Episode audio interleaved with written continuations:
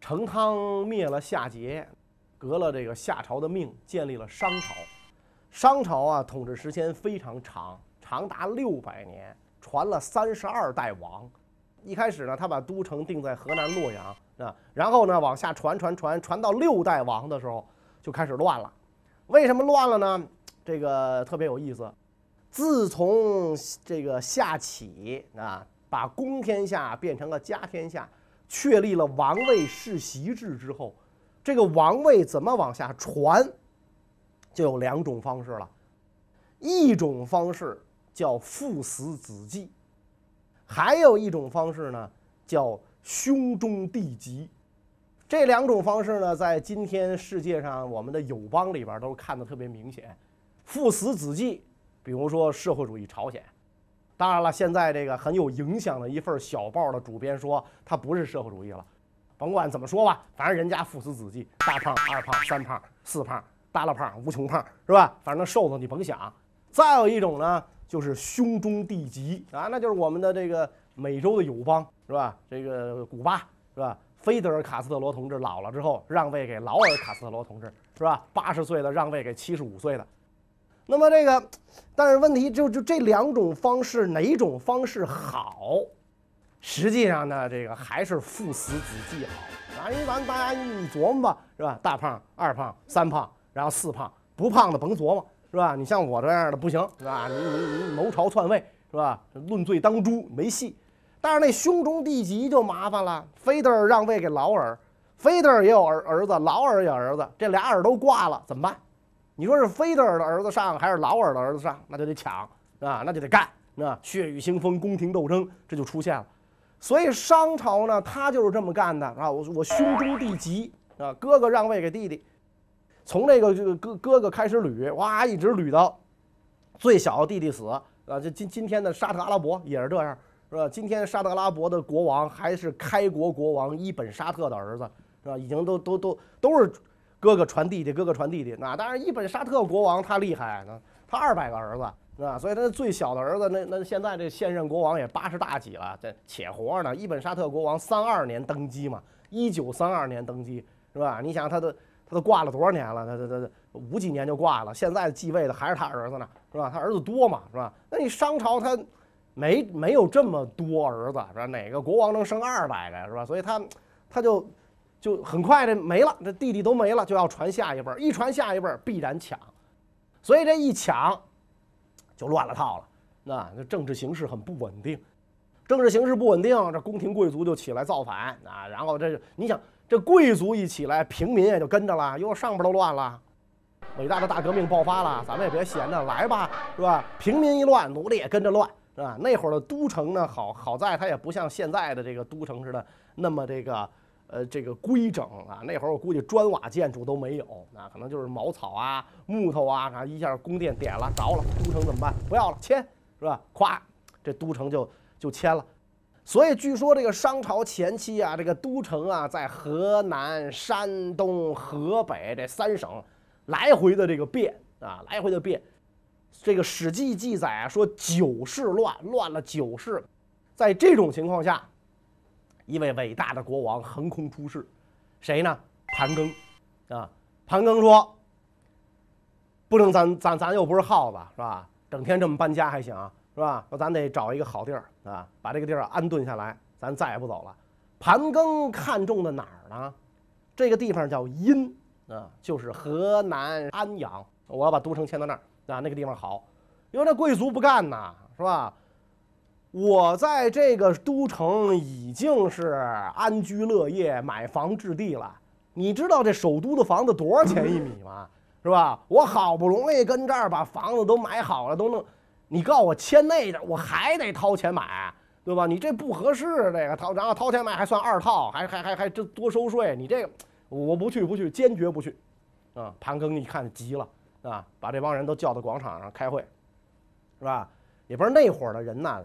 可能声音穿透力都特别强，是吧？你看那个过去那个唱戏的哪有带别麦克风的呀，是吧？那个那剧场里上百号人，你都得能听得见，是吧？真身肉嗓，所以那会儿的人穿透力强。科技越发达，人的这个这个这个自身的这个能力可能就越退化了啊。所以盘庚站在那个这个广场上跟大家喊啊，改革就是要牺牲掉一部分既得集团啊的利益，是吧？你们不能为了自身的利益妨碍国家向前发展，懂吗？否则的话。大家就一块儿完蛋啊！这这船叫沉，是吧？商汤、成汤王开创的基业传到咱们这儿就 over 了，是吧？你这怎么行呢？这个是吧？你们就得牺牲小我，顾全大我。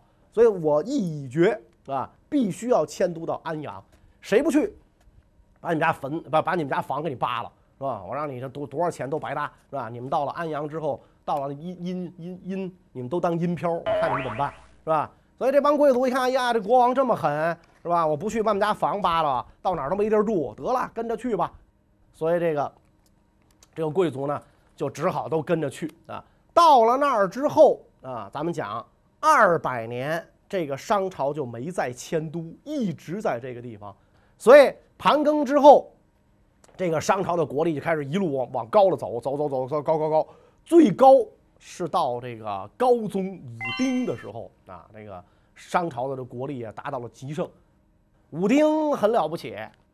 其实武丁他爸爸很了不起，他爸爸很会教育他，怕这个武丁啊生长于这个妇人之手，是吧？这个不是耕稼，那不懂民间疾苦，所以让这个武丁呢跟农民一块儿去这个生长，跟猎人一块儿去生长，去体尝这个民间的疾苦。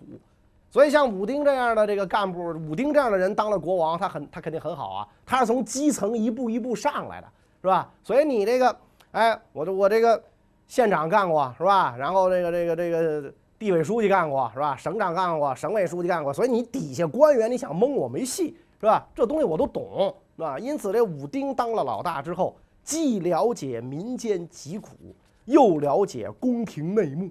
是吧？你更了解这个官僚集团是怎么运作的，所以这个武丁在朝的时候，堪称是这个商朝极盛一代贤君。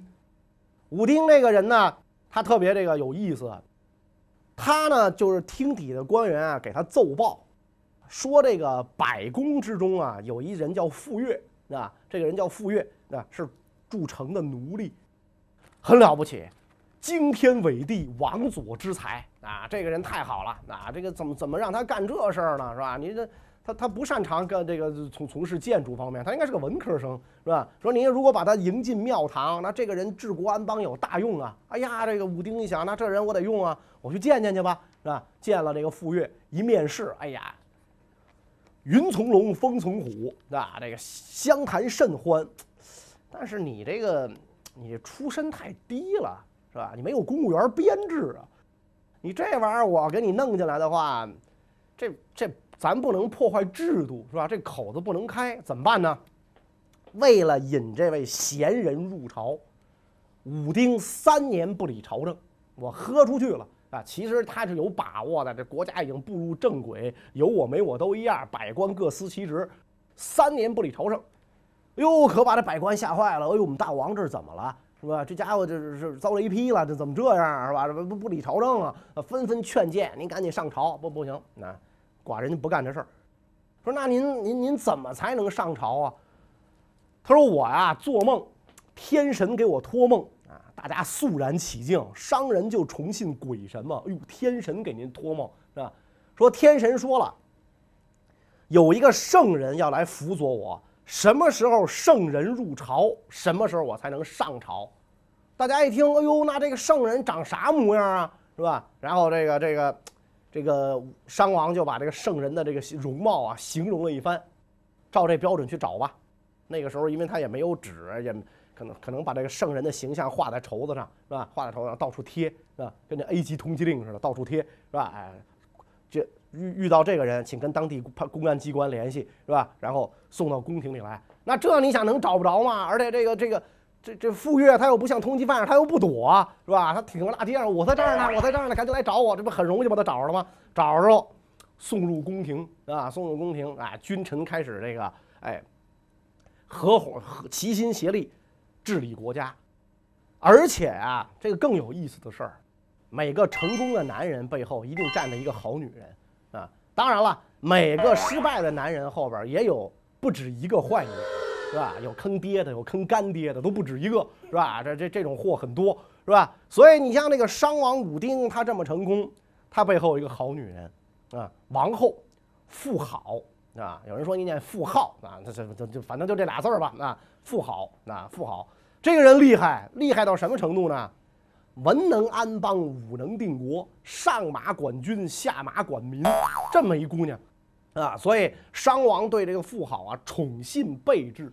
可惜，红粉佳人一般都比较薄命啊。这妇好呢死在商王前边，所以商王单独给他修了墓，在今天啊殷墟当中还能看到这个。妇好的墓，而且更加这个神奇的是，在这个妇好墓里边出土的文物里面，竟然有和田玉，啊，就说那个年代中原跟遥远的新疆就有了联系啊，有了物质的联系啊，所以这个也有人说嘛，因为为什么叫商人呢？就是商朝人他擅长经商嘛，啊，所以管他叫商人啊，商人重利嘛，啊，只要有利益哪儿都能去。啊你想那个年代要从那儿到新疆，我天，这什么感觉这？是吧？所以这个发现有和田美玉啊，因此这个商朝的国力啊，到到了这个武丁时期达到了极盛。那么这就是咱们说的了，这个这个什么事儿都要一分为二的来看啊，一阴一阳谓之道，是吧？盛极了，必然就要怎么样呢？转衰了，那这是肯定的。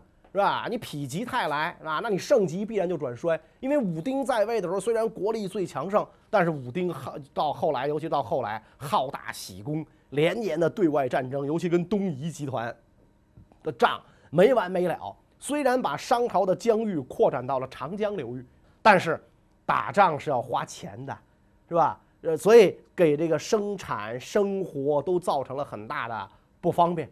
尤其是你跟你看你跟谁打哈，你你说你把他打败了，然后他割地赔款有钱赚，这还成？大炮一响，黄金万两。要不然的话，你纯是往外掏，就博一虚名。那因此从武丁之后，那再加上这些商王也不丁个了，啊，整天在宫中饮酒啊，是吧？大家都知道那会儿喝酒都是拿那个青铜青铜器，青铜器是什么做的？铜、锡、铅。三种东西的合金，你天天拿这玩意儿喝，你不都铅中毒吗？你想想是吧？所以这人就挂得快嘛，是吧？这个武丁以前的商王在位最长时间七十五年啊，当然这也可能是传说了啊。这个这个有还有五十多年的啊。武丁以后的商王十年八年三年五年净这个，那因为你整天沉湎于酒色，很早就挂了啊，一直就传到了第三十二代王啊，这个帝辛。这个也就是大家非常熟悉的纣王，啊，是商朝最后一位国王啊，六百年当中的第三十二代国王啊。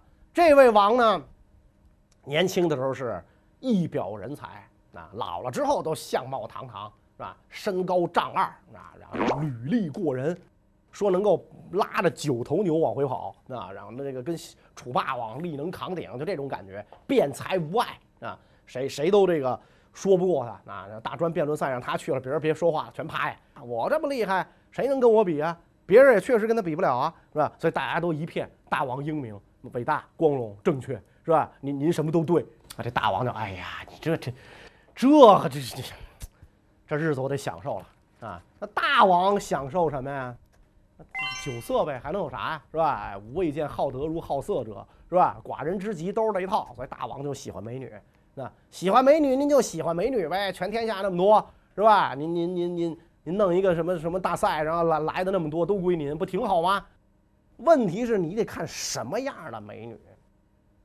他也是出去跟人打仗，打一个小部落，把这部落呢给打败了。打败了这个部落呢，这部落眼看要完蛋。这部落一看要完蛋怎么办呢？打听打听，大王好哪口啊？大王好美女，我们这儿盛产。来一个，妲己啊，《封神演义》说是九尾妖狐，是吧？呃，它是狐狸变的这种可能性不太大啊。当然，这就是说它这狐狐性跟这一样啊。把这妲己就献给纣王。妲己当时妙龄佳人啊，是吧？纣王六十开外了，你想那个时候是吧？哇，一看这宝贝儿，我能当自个儿孙女了，就这这家伙宠啊，宠的不得了。妲己呀，他他不乐意，你想谁能乐意，对吧？你看我家我十六，你六十，这是吧？他又没有那么高的政治觉悟，是吧？说我这是这是是为两国友好做贡献，他没，他不像王昭君有那么高的政治觉悟，是吧？他不乐意，不乐意，所以他就想办法吊腰子呗，是吧？然后这纣王呢，就要想尽一切办法满足美人的欲望，在这种情况下，两口子就一块儿变态了。是吧？妲己可能一开始并不是坏人，啊？但是他一入宫，他不满意，然后大王又有求必应，那好，我就怎么折腾你，我怎么来。所以有人不是《封神演义》里说吗？他就是女娲娘娘派下来，诚心毁你殷纣江山的，是吧？这这个这个这个这这种说法，可能某某种程度上也成立。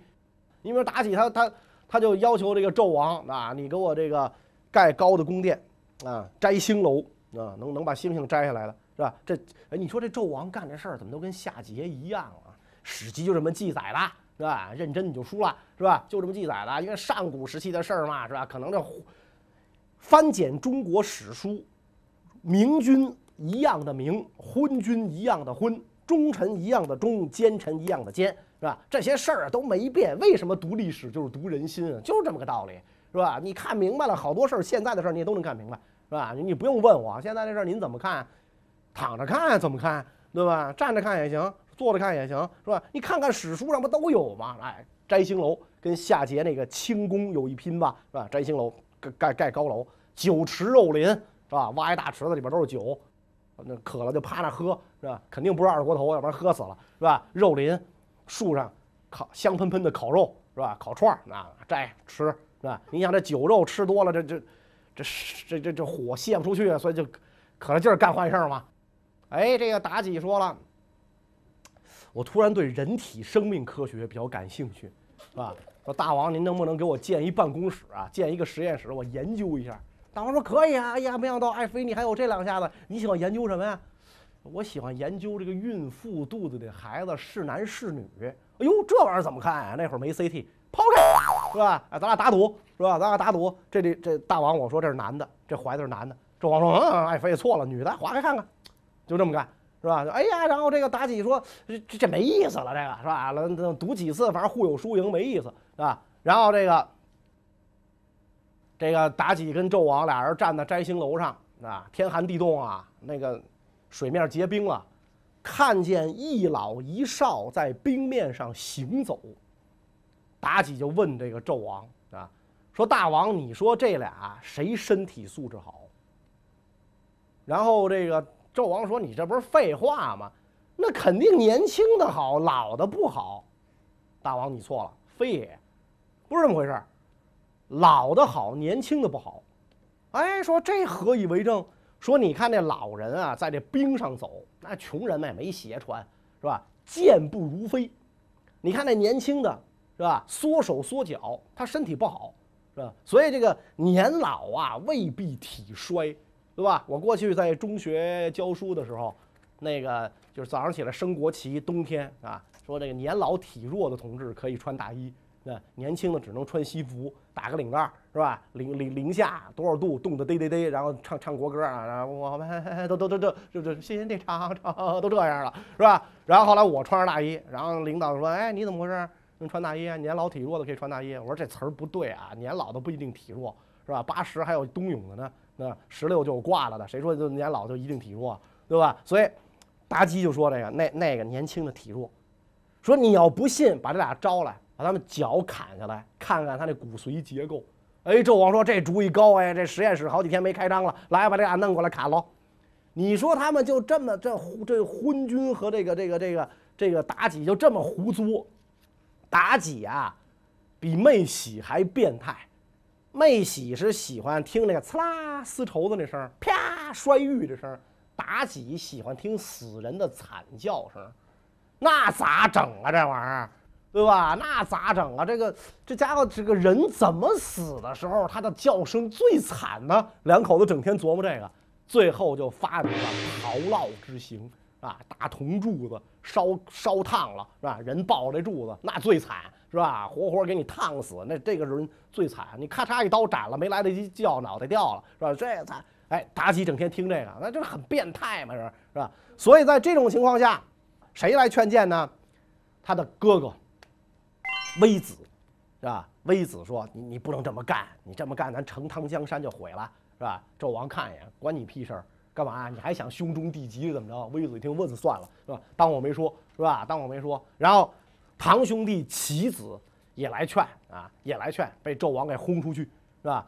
纣王的叔叔比干，这这厉害，是吧？哥哥的话你不听，老叔的话你总不能不听吧？所以老叔言辞就比较激烈啊，类似于你个兔崽子，就类似于这话也说了，是吧？纣王很生气，我叔怎么这么不识趣儿啊，是吧？这我想弄死他，这玩意儿怎么弄死他？然后这个妲己就说了，说我听说呀，比干这个人心有七窍，啊，哎，你想不想看看这七窍心什么样？纣王说想啊，就把自己的亲叔叔剖腹挖心而死。所以这比干因为他死的太冤嘛。到后来就变成财神爷了，是吧？今天你到那庙里，你看供那财神爷，是吧？文财神就是比干，武财神就是关公。所以你这么样的倒行逆施，这是自作孽不可活啊！还是那句话，no 作 no 带，是吧？你自作孽不可活，那你的这天命就不长久了。所以陕西地方兴起的一个小小的方国，不足百里的小方国——周国。最终推翻了强大的中原王朝商朝，建立了自己的国家。